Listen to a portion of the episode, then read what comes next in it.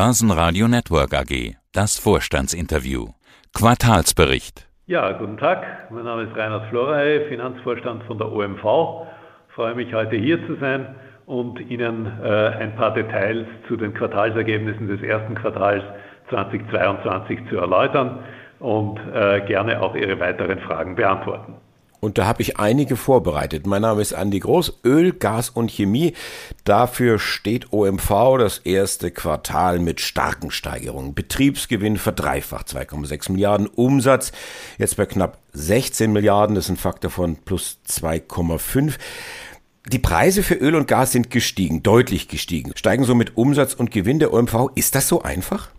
Die OMV besteht bei weitem nicht nur aus Öl und Gas, sondern wir sind ein integriertes Unternehmen, das sich sehr stark vorwärts integriert hat, jetzt auch in die Chemie mit unserer Akquisition der Mehrheit des Unternehmens Borealis, einem Marktführer in den Polyolefinen in Europa und unter den Top 10 Companies in der Welt. Hier haben wir einen sehr starken Aufschlag im Bereich Chemicals und Materials. Das ist auch ein Bereich, der uns in diesem Quartal sehr viel Freude gemacht hat mit Steigerungen gegenüber dem ersten Quartal des Vorjahres. Aber es ist natürlich so, dass neben unseren Aktivitäten, die wir in den Raffinerien haben, die wir auch in unserem Retail-Geschäft haben, die Aktivitäten aus dem Öl- und Gasgeschäft, aus unserem E&P-Geschäft hier wesentlich beigetragen haben zu den Ergebnissen. Das ist auf der einen Seite den Ergebnissen geschuldet, die durch die Preissteigerungen im Öl und Gas kommen. Und das ist nicht nur Europa, das ist weltweit so. Wir haben ja ein weltweites Portfolio das sich von Norwegen bis nach Neuseeland erstreckt. Aber es ist auch so, dass sich die Volumenentwicklungen sehr positiv entwickelt haben. Einschränkend muss ich dazu sagen, dass es hier auch negative Einmaleffekte in diesem Quartal gegeben hat, und zwar aus der Situation in Russland. Wir haben hier sehr entschlossen auf das aggressive Kriegsverhalten von Russland reagiert und haben Russland aus der Liste unserer strategischen Geografien gestrichen. Wir haben gesagt, wir werden keine Investitionen in Russland mehr tätigen. Wir haben auch die Assets, die wir in Russland haben, hier sehr stark wertberichtigt und auch in unseren Zahlen dekonsolidiert.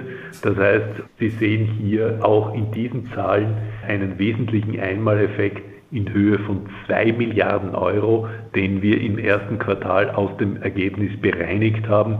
Davon ist eine Milliarde die Abschreibung eines Lohns, den wir für Nord Stream 2 gegeben haben, wo wir heute nicht mehr überwiegend wahrscheinlich davon ausgehen können, dass die Nord Stream 2 ihre Schulden hier zurückzahlen wird können.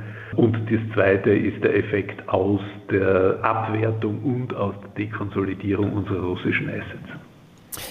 Die Geschichte der OMV ist ja ganz eng verknüpft mit Russland. Die österreichische Mineralölverwaltung Aktiengesellschaft ÖMV war hervorgegangen aus der sowjetischen Mineralölverwaltung SMV. Das war 1955, 56 und bis dahin wurde sie ja von der sowjetischen Besatzungsmacht kontrolliert. Wie hat sich denn das Verhältnis zu Russland zuletzt gestaltet vor dem Krieg in der Ukraine?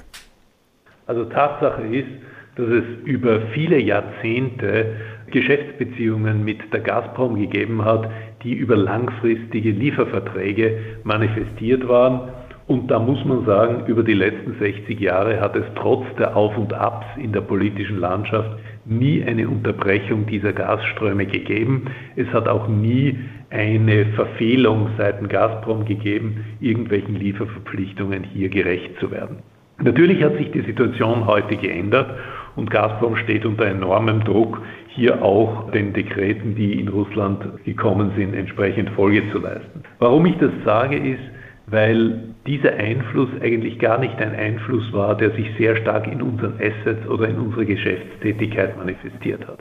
Das war eher ein Einfluss, der auf die Liefermöglichkeiten für Westeuropa mit sehr wettbewerbsfähigen russischen Gas in Bezug auf Energiequalität und Energiepreisen da war. Davon hat sicherlich Westeuropa auch profitiert. Mhm. Die OMV selbst hat sich viel stärker in andere Bereiche entwickelt, hat sich in den Bereich Rumänien entwickelt, wo wir mit 51 Prozent der Petrom die Mehrheit an der Öl- und Gas- und Raffinerieindustrie in Rumänien halten.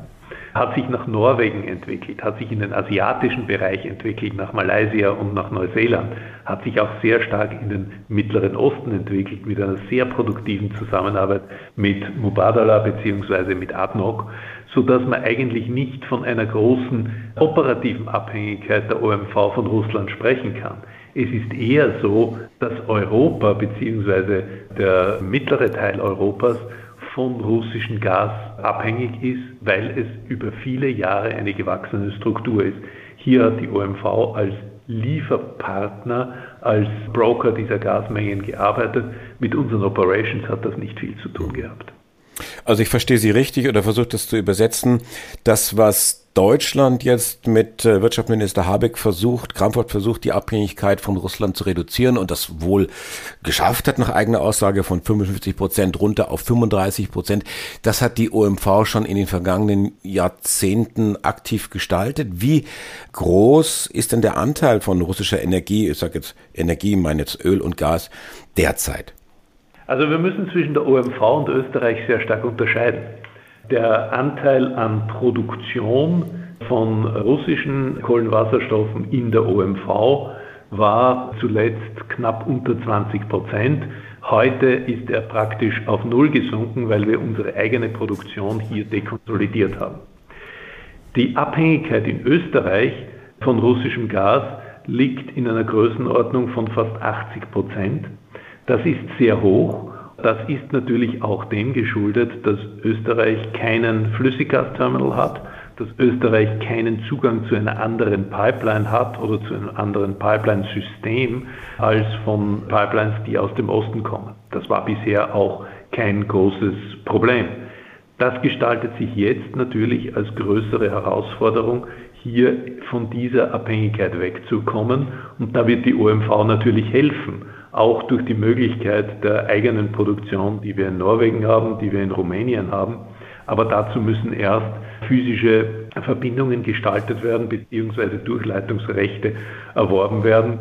Natürlich hat sich die OMV auch das Thema alternative Energieformen auf die Fahnen geschrieben mit der neuen Strategie, wo wir insbesondere in der Wärmeentwicklung Geothermie einsetzen wollen, um auch die Abhängigkeit von anderen Energieformen zu reduzieren. Insofern wird das ein ganz spannender und sicher sehr produktiver Prozess über die nächsten Jahre.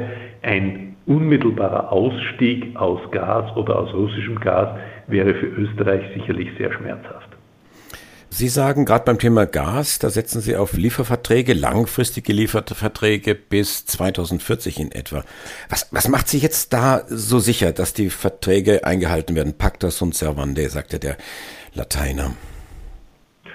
Wir können da natürlich nicht sicher sein, sondern wir können nur aus der Vergangenheit schließen, wo es keine Unterbrechungen gegeben hat, unter welchen Umständen auch immer. Im Grunde genommen hat es hier durchaus eine konstruktive Zusammenarbeit gegeben, die zum Wohle der österreichischen Wirtschaft genutzt wurde. Wie es weitergeht, hängt natürlich sehr stark von dem Aggressionsverhalten Russlands ab. Wenn sich dieses Aggressionsverhalten militärisch und weiterhin wirtschaftlich steigert, dann ist es nicht auszuschließen, dass es hier auch zu weiteren Maßnahmen Russlands oder zu Gegenmaßnahmen Europas kommt. Auf alle diese Situationen müssen wir vorbereitet sein. Aber ich kann nur sagen, die Situation Österreichs und auch vieler der benachbarten Staaten in Bezug auf ein Abschalten des russischen Gases ist sehr prekär. Das kann man nicht so ohne weiteres hinnehmen, das kann man nicht so ohne weiteres ersetzen. Und deshalb werden wir hier sicherlich versuchen, auch konstruktive Maßnahmen zu ergreifen, um hier zu helfen. Es sind ja auch ganz ja, banale Geschichten. Äh, Putin sagt, wenn ihr von mir Öl und wenn ihr von mir Gas kaufen wollt, zahlt ihr das gefälligst in Rubel. Und da hat es jetzt in der Vergangenheit so eine Konstruktion gegeben, weil das ja sanktionsmäßig nicht gestattet ist. Ja, man macht ein Konto bei der Gazprom Bank und die konvertiert dann irgendwo. Also das Ganze klingt so wie die Eierrückgewinnung aus einem Omelett oder die Quadratur des Kreises. Wie gehen Sie mit der Situation um? Also zunächst einmal zahlen wir in Euro. Unsere Verträge lauten auch auf Euro. Dass bis jetzt auch die Gazprom immer die äh, Devisen konvertiert hat, das ist eine Tatsache, weil es auch russisches Gesetz ist. Wenn jetzt der Prozess geändert wird, werden wir versuchen, eine konstruktive Lösung zu finden, die 100% im Einklang mit europäischem Sanktionsrecht ist. Die OMV wird nie einen Vorgang machen, der nicht im Einklang mit europäischem Sanktionsrecht ist. Und wenn dazu ein entsprechender Prozess gefunden wird, wird die OMV den machen. Da sind wir derzeit in Prüfung, welche Möglichkeiten sich hier ergeben. Aber es wird in keinem Fall eine Sache sein, bei dem europäische Interessen, die rechtlich abgesichert sind durch Sanktionen oder Gesetze, verletzt werden. Sie sagten, Österreich ist zu 80 Prozent abhängig äh, von russischem Gas. In Deutschland waren es 55 Prozent. Jetzt hat man das wohl reduziert auf 35 Prozent. Deutschland sagt jetzt, und da will ich mal wissen, wie das in Österreich funktioniert. Deutschland sagt, es gibt so einen Rationierungsplan. Haushalte werden weiter versorgt, wenn es richtig knapp werden würde, wenn Putin das wie in Polen macht und den Gashahn zudreht. Die Industrie muss sich mit weniger bis gar nichts begnügen. Gibt es so einen ähnlichen Plan auch in Österreich und wie sieht der aus? Gibt in Österreich ein sogenanntes Energielenkungsgesetz, das in Kraft tritt, wenn eine marktgerechte Energieversorgung nicht mehr gewährleistet ist. Über die Details dieses Gesetzes, sage ich mal, ist in der Öffentlichkeit wenig bekannt. Dazu kann ich auch nicht beitragen. Aber Sie kennen die Inhalte, dürfen es aber nicht weitertragen. Äh, das geht die OMV auch gar nichts an. Das ist Sache des Ministeriums, hier entsprechende Lenkungsmaßnahmen zu machen. Äh, das würde für uns auch die Situation nicht verändern, sondern es geht einfach darum, dass man sagt, äh, wie ist die Regierung in der Lage, hier die entsprechenden Zuteilungen zum Wohle des Landes zu machen und dazu wird die OMV dann ihren Teil beitragen. In Wirklichkeit wird dann das Gasverkaufs- und Verteilsystem aus den Händen der OMV genommen und in eine staatliche Organisation äh, übernommen. Sprechen wir jetzt noch über Ihre Rolle. Sie sagten, es gibt ja Alternativen zu den Themen, die uns jetzt irgendwo wegbrechen und die OMV ist da führend, diese Lücken dann zu schließen. Sie sagten aber auch, das dauert alles. Wir haben jetzt keine Ad-Hoc-Lösung. Über welche Zeiträume reden wir denn da und was bedeutet das für Ihr Geschäft? Für unser Geschäft bedeutet das, dass wir den Weg konsequent weitergehen, den wir in unserer Strategie vorgezeichnet haben, uns aus dem fossilen Bereich stärker zurückzuziehen und die Nachhaltigkeit unseres Geschäftsmodells sehr stark zu fördern. Wir haben uns ja ein Ziel gesetzt, dass wir in 2050 in allen drei Belangen, die die EU hier in der Taxonomie vorschreibt, CO2-neutral werden. Das heißt, der Fußabdruck, der CO2-Fußabdruck der OMV in 2050 wird null sein. Das ist ein Weg, den wir durch viele Maßnahmen vorgezeichnet haben. Das ist eine Reduzierung im fossilen Bereich, das ist ein, ein Anstieg im biogenen Bereich, was die Feedstocks betrifft. Das ist eine sehr starke Hinwendung zu Zirkularwirtschaft, in der wir über chemisches und mechanisches Recycling in der Lage sind, Wertschöpfungsketten wieder zu schließen, ohne neue Rohstoffe hier einsetzen zu müssen. Es ist die Möglichkeit, hier auch die E-Mobilität zu unterstützen. Hier gibt es eine ganze Reihe von äh, Optionen, die wir hier in unserer Strategie verankert haben. Das reicht von einem synthetischen grünen Flugzeugbenzin, sogenannten Synthetic äh, Aviation Fuels, von dem wir bereits heute in der Lage sind, an die Lufthansa-Gruppe, spezifisch auch an die Austrian Airlines, Mengen zu liefern, die auch grünes Fliegen erlaubt.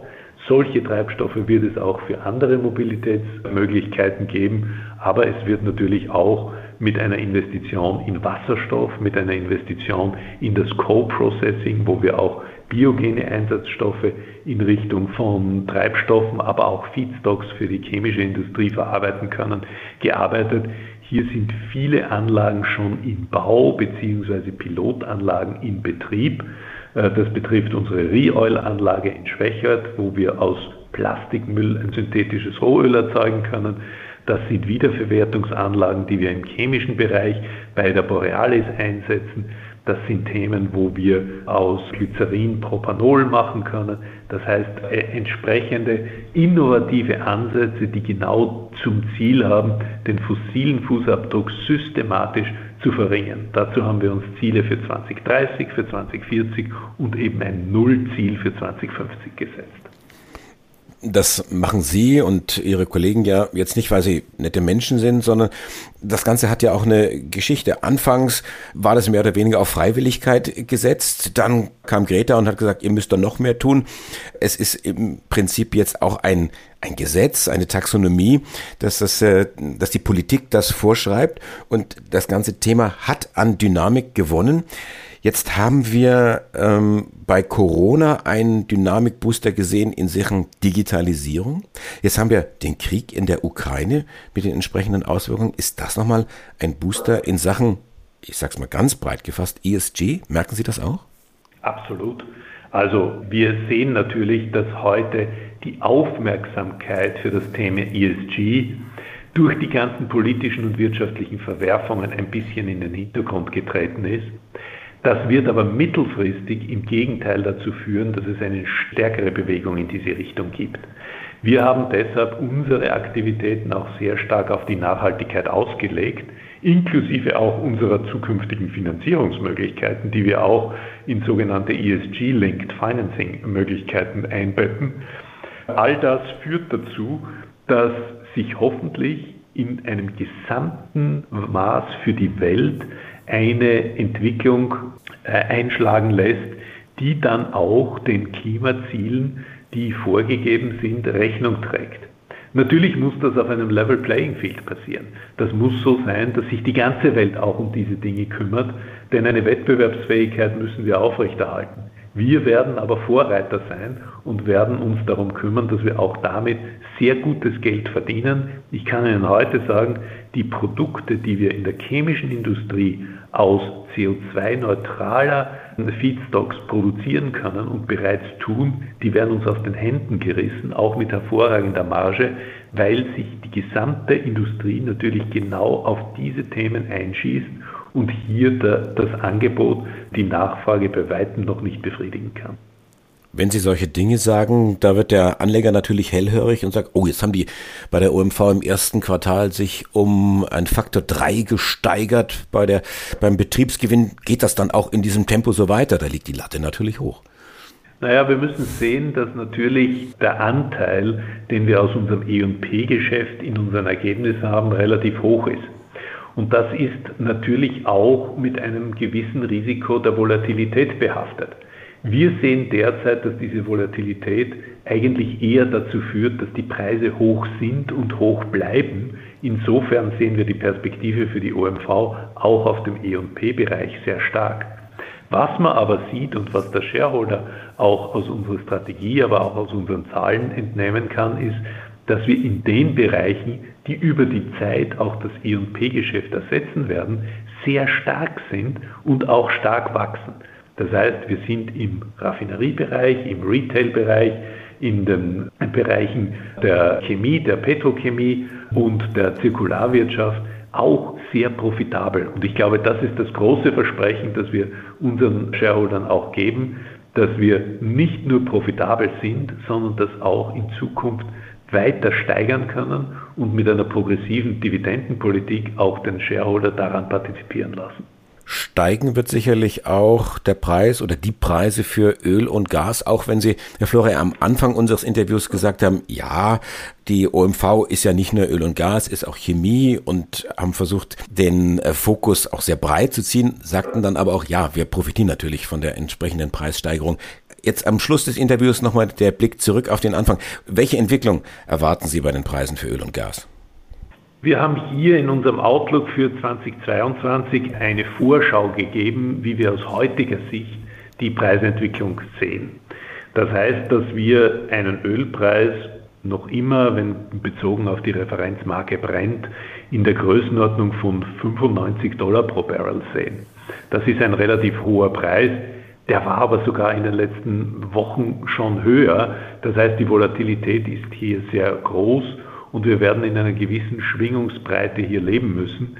Die Grundaussage ist, dass wir aber glauben, dass hier auch durch die Restriktion von Mengen aus Russland die Nachfrage hoch bleibt und die Preise hoch bleiben. Ähnliches gilt auch für Gas. Auch hier sehen wir, dass wir eine sehr hohe Nachfrage haben und dass sich hier natürlich die Maßnahmen, um den Gasbedarf zu reduzieren, erst mittel- und langfristig ergeben werden. Das heißt, auch hier geben wir eine positive Prognose ab. Wir sehen auch, dass die Raffineriemargen sich derzeit sehr positiv entwickeln und haben hier eine Aussage getätigt, dass wir gegenüber unserem früheren Guidance von 4,5 Dollar pro Barrel eine deutlich höhere Marge hier auch erwarten. Und wir haben auch gesagt, dass die Ethylen- und Propylen-Margen sich auf ähnlichem Niveau wie im Vorjahr bewegen und die Polyethylen- und Polypropylen-Margen leicht unter Vorjahr, aber auf einem sehr hohen Niveau von 400 bzw. 600 Euro pro Tonne liegen werden. Die Hydrocarbon-Produktion haben wir deutlich heruntergenommen in unserem Outlook von 470 auf 390.000 Barrel pro Tag. Das ist in erster Linie eben auch dem Wegfall unserer Produktion aus Russland, die wir dekonsolidieren, geschuldet. Reinhard Florey, der Finanzvorstand der OMV, zu den Zahlen im ersten Quartal und der Situation im Öl- und Gasgeschäft Österreich, Deutschland und europaweit. Dankeschön für dieses ausführliche Interview. Herzlichen Dank für die Fragen und einen schönen Tag. Börsenradio Network AG.